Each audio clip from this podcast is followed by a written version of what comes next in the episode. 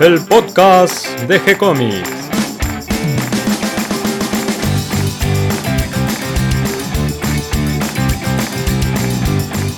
Muy bienvenidos a un nuevo episodio de G-Comics, el podcast donde hablamos de todas las técnicas necesarias para realizar un cómic, cómo dibujar un manga y todo el conocimiento requerido para dibujar esa historieta que tenemos dando vuelta en la cabeza.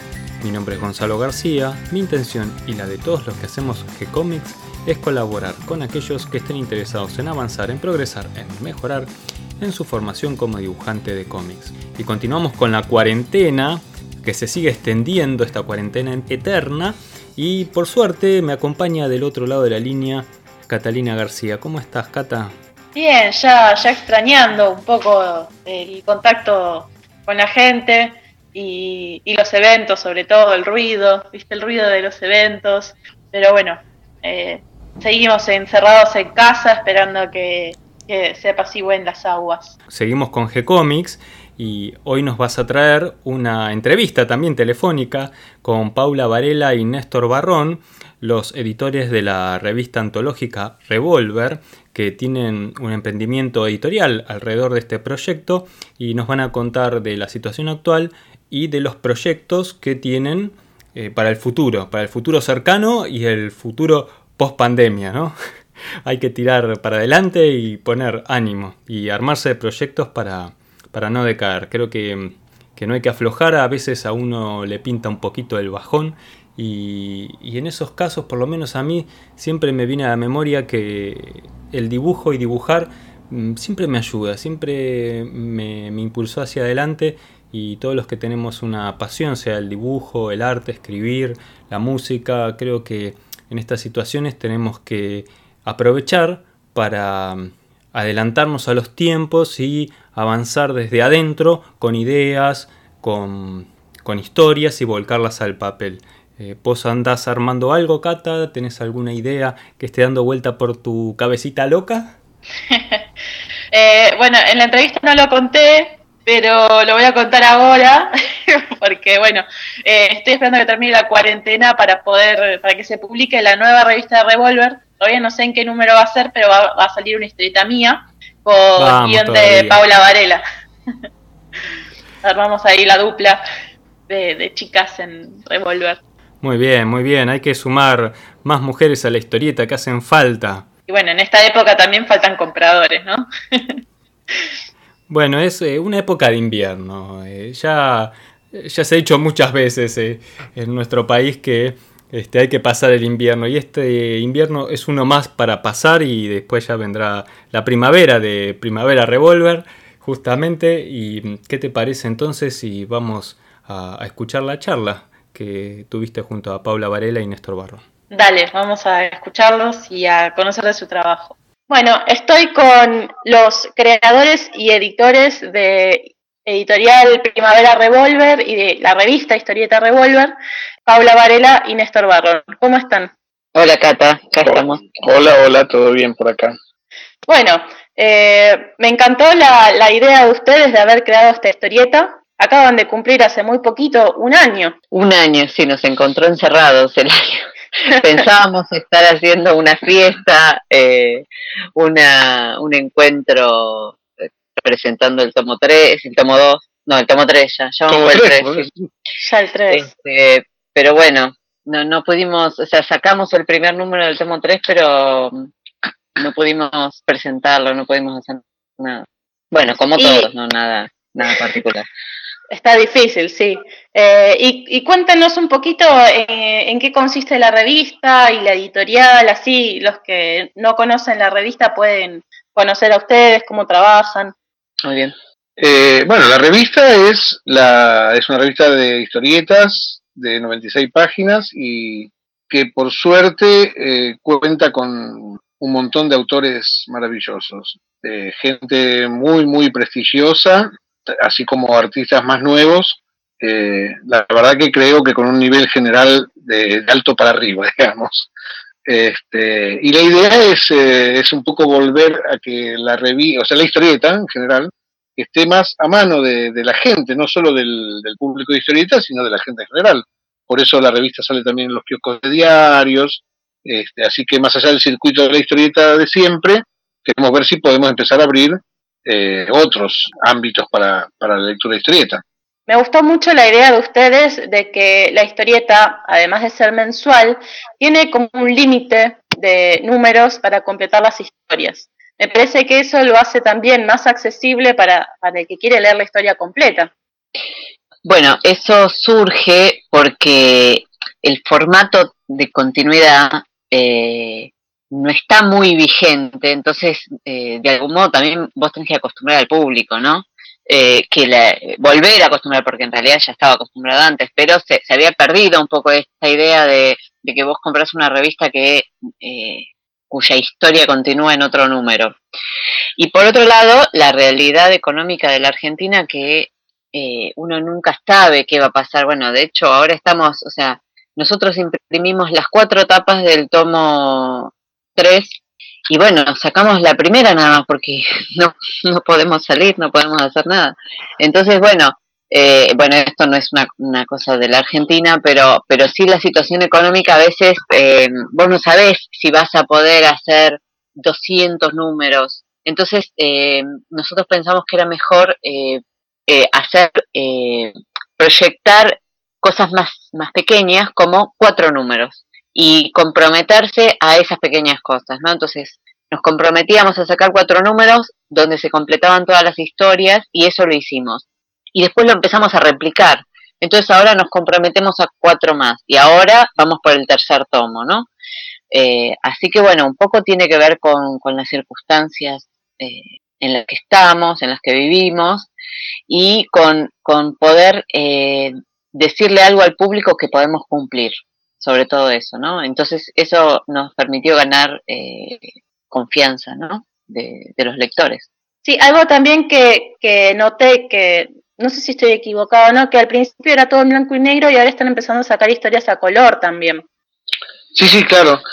Empezamos con el blanco y negro, bueno, por una cuestión de que recién arrancábamos y, y, y era toda una aventura económica, claro, una aventura económica pero en la medida que salieron los, que fueron saliendo los primeros cuatro números, eh, nos dimos cuenta que podíamos subir un poquitito la apuesta, porque digamos, ahora de las 96 páginas hay 16 en color, eh, y que podíamos hacer eso sin, sin que la revista se vaya muy lejos en cuanto al precio. Así que en el segundo tomo arrancamos con eso del color, que por supuesto le da otra, otra historia totalmente distinta, ¿no? Hay, sí. hay trabajos maravillosos, este, ahora en el tomo 3 estaba saliendo Quique Alcatena, bueno, bueno, un montón de gente ya salió en color, eh, y, y bueno, es porque eso tiene que ver con la idea de que la revista no sea estática, que ojalá se pueda ir mejorando eh, todos los aspectos, el aspecto gráfico y el aspecto eh, creativo, digamos. Bueno, y también ahora llegamos a diciembre del año pasado, el 2019, y eh, deciden sacar además un, un, unitario de Dago, donde vos, Néstor, eh, fuiste guionista. Sí, ese es, ese es el primer, eh, la primera publicación en forma de libro que sacamos con la editorial, sí. Eh, es bueno, Dago, el mítico personaje de Robin Hood, que eh, hace unos años lo escribo yo para Italia, y eso se publica en Italia en realidad, el personaje de Agua, acá ya no se publica hace años. Y, nada, nos pareció que como primer libro era interesante tomar este personaje, porque además la historia es una historia muy especial, no es una, una historia suelta del personaje, sino que es en realidad es una precuela del personaje, este, algo que sucede, que sucede antes de, del, del comienzo oficial de la historia que hizo Robin Hood hace ya tantos años. Eh, así que bueno, decidimos salir con eso y la verdad que por suerte, bueno, los dibujos son de Sergio Ibáñez, ¿eh? importante aclarar eso. Sí, eh, y, y, bueno, fue una experiencia realmente muy buena. Nos salió muy bien, la verdad. Eh, además fue muy lindo porque contamos con el apoyo de los hijos de, de, de Alberto Salinas, que es el dibujante original, y de, y de Robin y de su mujer digamos, los autores originales, incluso hay este, textos de ellos en el libro, este, presentando la historia, qué sé yo. Así que quedó una publicación como redonda, la verdad que estábamos re contentos con eso. Qué lindo. Yo no pude ir a la presentación, pero me dijeron que estuvo, estuvo muy linda. Sí, por suerte vino mucha gente. Y cuéntenme, eh, ahora con la situación actual, eh, ¿cómo están ustedes vendiendo los, las revistas y los libros? Bueno, como te decía, sacamos el número 9 de la revista, pero no se llegó a distribuir en los circuitos que nosotros manejamos habitualmente, que es enviar una gran cantidad de revistas al interior a través de kioscos eh, distribuir en kioscos de capital eh, y distribuir también en comiquerías, ¿no? Sí. Eh, lo que realmente lo único que estamos haciendo es vender por internet y enviar por correo, que por suerte los últimos 15 días se activó un poco eso, estaba bastante parado, pero se activó.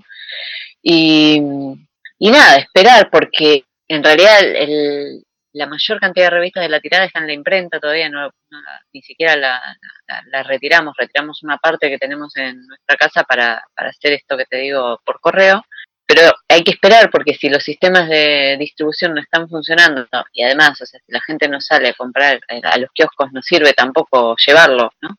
Porque eso tiene e, ese circuito tiene un plazo que vos tenés que aprovechar los plazos, porque después te la levantan y si la querés volver a poner ya es otro, otra historia. Entonces, eh, digamos que estamos parados esperando un poco eh, poder, eh, por lo menos mínimamente poder hacer el circuito de distribución que, que, ya teníamos, que de hecho nuestra idea este año teníamos un montón de ideas, de planes para ampliar todo lo que estábamos haciendo desde el año pasado. Eh, teníamos expectativas con la feria del libro, teníamos proyectos de, sacar más libros también. Bueno, no es que no los tenemos más, simplemente que no los podemos ejecutar en este momento preciso y tenemos que esperar a, que la situación cambie. Eh, también la situación económica habrá que ver cómo está, tanto para nosotros como para los compradores, pero bueno, poco a poco esos tarde o temprano se va a arreglar, digamos, llevará un poco más de tiempo, un poco menos, pero digamos que eso no es, no es, no es un impedimento ni, ni significa en lo más mínimo que nosotros eh, vayamos a abandonar el, la aventura que, que, que emprendimos, ¿no? O sea, tampoco la emprendimos en las mejores condiciones, así que tampoco, no es que estamos subidos a una ola que, que se nos fue el agua. Estamos con la misma expectativa de, seguir adelante y de crecer de a poco además de las revistas, que el número 9 quedó casi todo en la imprenta y qué sé yo, eh, teníamos casi lista la, edición de, otro libro nuevo, que ahora le voy a pedir a Paula que te cuente, y, eso, viste, realmente nos quedó ahí, estaba todo listo como para entrar en imprenta, pero tuvimos que decir que, que, no, que no tiene sentido, que hay que esperar, porque, bueno, por razones obvias, hay cosas que para qué vamos a repetir, ya sabemos. Pero nada, teníamos otro libro que era como una nueva línea también de la editorial, bueno, si querés. A ver, ¿quieren contarnos un poco? Dale. Nosotros, digamos, arrancamos con la publicación de historietas, con la revista y con el primer libro de Dago, ¿no? Y la idea es esa línea, seguirla adelante, ¿no? Seguir con la revista y seguir publicando otros libros de historieta.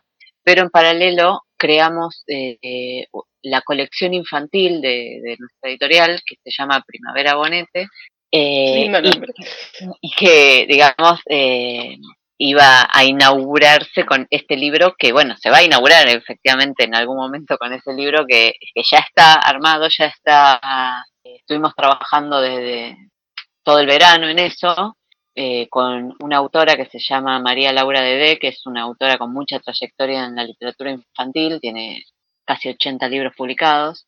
Eh, y bueno, eh, está bueno, trabajó en, en todo el, las ilustraciones y ya está, el libro está prácticamente terminado y estamos esperando la oportunidad para, para llevarlo en imprenta y, empezar a, distribuir, a distribuirlo. ¿no?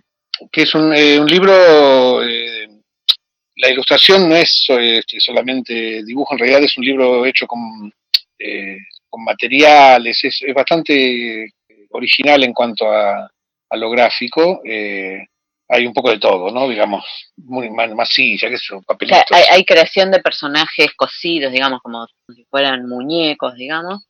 Eh, se utiliza mucho material reciclado, no sé, hojitas, eh, tornillos, cualquier cosa. Eh, y con eso se, es una composición tipo collage. después se sacan fotos y después se termina de, armar digitalmente. y además va a estar está armado sobre una canción que es de, la misma autora de DD, eh, así que va a tener, digamos, su video en YouTube también, el personaje del libro, que se llama El Gato Manteca. Este, así es como una cosa así, un poquito más, este, como, como era esa palabra que ya quedó fuera de moda, este multi multiformato, multiformato, Bueno, está bueno que, que, mientras leen la historia pueden escuchar la canción. Y además me gusta esta idea de, del collage en, en la que no solo es texto, e imagen, sino también es 3D en la foto y a sí, intervenido. Exacto, no, no, sí, es muy, muy, muy atractivo el resultado, sí. Y además tiene muchas propuestas eh, vinculadas a todo esto que se harían presencialmente después, ¿no? Como eh, un show de títeres con la canción, eh, talleres de reciclado para chicos, digamos, eh, hay un montón de ideas que están vinculadas a esto que en algún momento se van a llevar adelante. Claro, y alguna, por ejemplo, alguna novedad en la historieta. Ahora ya tienen este Primavera Bonete, me imagino que van a seguir con Historieta Revolver, con todos sus números en este paquete combo número 3, con los cuatro números siguientes. Y en historieta, ¿tienen algún avance, algún proyecto que quieran contar? Eh, eh, no sé que ahora eh, es como que hay que volver a mezclar el mazo, dar de nuevo la partida, pero ah. sí teníamos ideas dando vueltas que, que lo que pasa es que digo, como se quedó todo en el aire, vamos a ver, pero había concretamente cosas, este, probablemente Dago podría aparecer alguna otra cosa y, estamos también, estábamos pensando con algún, con un par de dibujantes alguna cosa más eh, tipo libros ya, ¿no? Siempre hablando de libros ahora. Lo que pasa es que, bueno, ahora, este, hace dos meses que, estamos como todo el mundo y, y, bueno, cuando, digamos, nos parece que en general, eh, para, para pensar con cierta claridad eh, y relacionado con una realidad, hay que esperar que se aclare un poco esa realidad para ver cuál es esa realidad. Proyectos no faltan. No, no, no, no. En realidad, digamos, el problema que tenemos nosotros con la editorial es que tenemos un montón de ideas que, bueno, en este país no puedes hacer 30 ideas por año porque nadie puede sostenerlas. Pero proyectos, está lleno de proyectos muy lindos además. Y eso seguro, me imagino, porque además la historieta yo ya la leí eh, y me encantó y está bueno, esta propuesta ahora que cuentan de, los chicos también me parece muy original y como decía Paula, abre muchísimas puertas para hacer un montón de cosas extra para, para que los chicos conozcan, aprendan y, y, bueno, también se diviertan, por supuesto, ¿no? Porque un poco es el fin de, de la lectura. Sí, totalmente, sí. Y ahora yendo un poquito para el lado editorial, eh, me gustaría que me cuenten un poco cómo ustedes trabajan como editores. Eh, por ejemplo, qué programas usan o cómo, cómo llegaron a aprender a editar la, historieta o los libros. Un poco de, cómo se manejan ustedes de forma editorial, para cerrar. Eh, bueno, yo, yo soy estudiante de la carrera de edición de la UBA y todavía no cursé la materia eh, donde se aprende a, diseñar eh, en InDesign, que es lo que uso. Eh, así que bueno, lo aprendí a usar con los tutoriales de YouTube. Para ser sincera, yo tengo recursos, o sea, me doy bastante maña con otros programas, sé editar video con Adobe Premiere, sé usar el Photoshop para editar imágenes, entonces bueno, pasar de eso a el InDesign no es una hazaña tan grande, ¿no? Pero bueno, no sabía usarlo. Eh, así que bueno, eh, nosotros lo que sí nos damos maña, o sea, lo que no sabemos lo aprendemos con tutoriales eh, y lo que sí tenemos es conocimiento de, de, otro tipo, digamos, no, digamos el, el, recurso técnico no es un impedimento, a eso voy, pero hay que tener ideas, hay que tener no solo saber manejar un programa, sino saber qué hacer con la edición, ¿no? Eh, tener ideas de qué, libros tienen valor, no sé, me parece que... Sí, tener un concepto editorial eh, que después, digamos, sí, se ajusta técnicamente, aprendes a hacerlo con un programa, pero creo que lo que más eh, tratamos de trabajar es el concepto de lo que hacemos. por qué lo hacemos de esta manera, de por qué la revista es así o es de otra manera. Trabajamos mucho más sobre el concepto que sobre la técnica en realidad. Porque, bueno, la técnica sabemos que la vamos a resolver. Ustedes, por ejemplo, cuando decidieron empezar la editorial, ¿ya sabían que iban a armar esta editorial para chicos, esta, eh, esta historieta unitaria, la revista? ¿Ya, ¿Ya habían armado todo ese concepto que querían hacer? Eh, bueno, eh, nosotros somos dos escritores, eh, tanto guionistas como escritores de literatura desde antes de tener la editorial. Tenemos libros publicados nuestros, entonces el, acercamiento a la edición desde el otro lugar ya lo teníamos. Eh, el hecho de hacer la revista era porque buscábamos eh, alguna publicación que resulte desafiante, que no sea tan simple como editar un libro, que era algo que más o menos ya sabíamos hacer, porque muchas veces eh, cuando vos publicas tus propios libros, aunque te los publique una editorial, si vos crees que salgan de determinada manera, tenés que meterte vos a hacerlo también, o hacer, o intervenir mucho, ¿no? Claro. Eh, así que bueno, lo, de la revista era lo que nos pareció así, como para arrancar con un buen guion de, desafío. Después, eh, yo trabajé nueve años como guionista de televisión infantil, así que el, la idea de publicar infantil la, la, tenía desde el principio porque me interesa eh, el contenido infantil. y te dedicaste muchos años.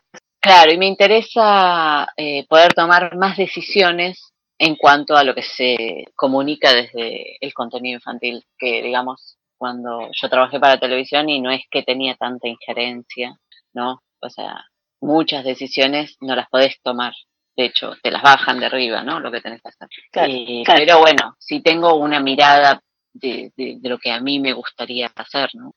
Y también, digamos, también la, editorial partió también de la idea de, publicar lo que creemos que está bueno publicar y no, no partió con un concepto, bueno, vamos a ver si hacemos, este no sé, tal cosa y la pegamos y se llena de plata la editorial, sino que hay cosas que nos parece que hay que publicar. Por ejemplo, la historieta, si queríamos este, hacer historieta, era más fácil hacer libros. Eh, elegimos la revista porque creíamos que había que hacerla.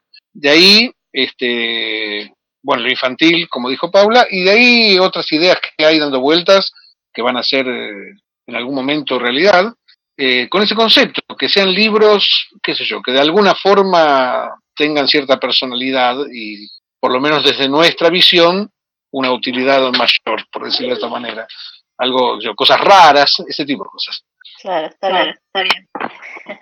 Bueno, bueno eh, me encanta, como para cerrar, quiero, quiero decirles que me encantó en la presentación de Historieta Revolver, que ponen además eh, en el quiénes somos, que también está su hijo Liam, eh, como dentro del editorial, que me imagino que, que, dentro de poco va a estar participando, por lo menos en, Primavera Bonete, me imagino, la parte de, edición. Bueno, de hecho, te comento que hay una, una línea de texto del libro que eh, él había entendido de la canción otra línea de la que decía, y cuando se traslada al libro, eh, la, autora decidió seguir lo que él había interpretado, así que de, algún modo ya, ya, ya trabajó como editor. Está editando, Ya participa. Qué lindo. Bueno, Néstor, Paula, les agradezco por, por este ratito, por habernos contado un poco de, su proyecto y de sus eh, proyectos a futuro también.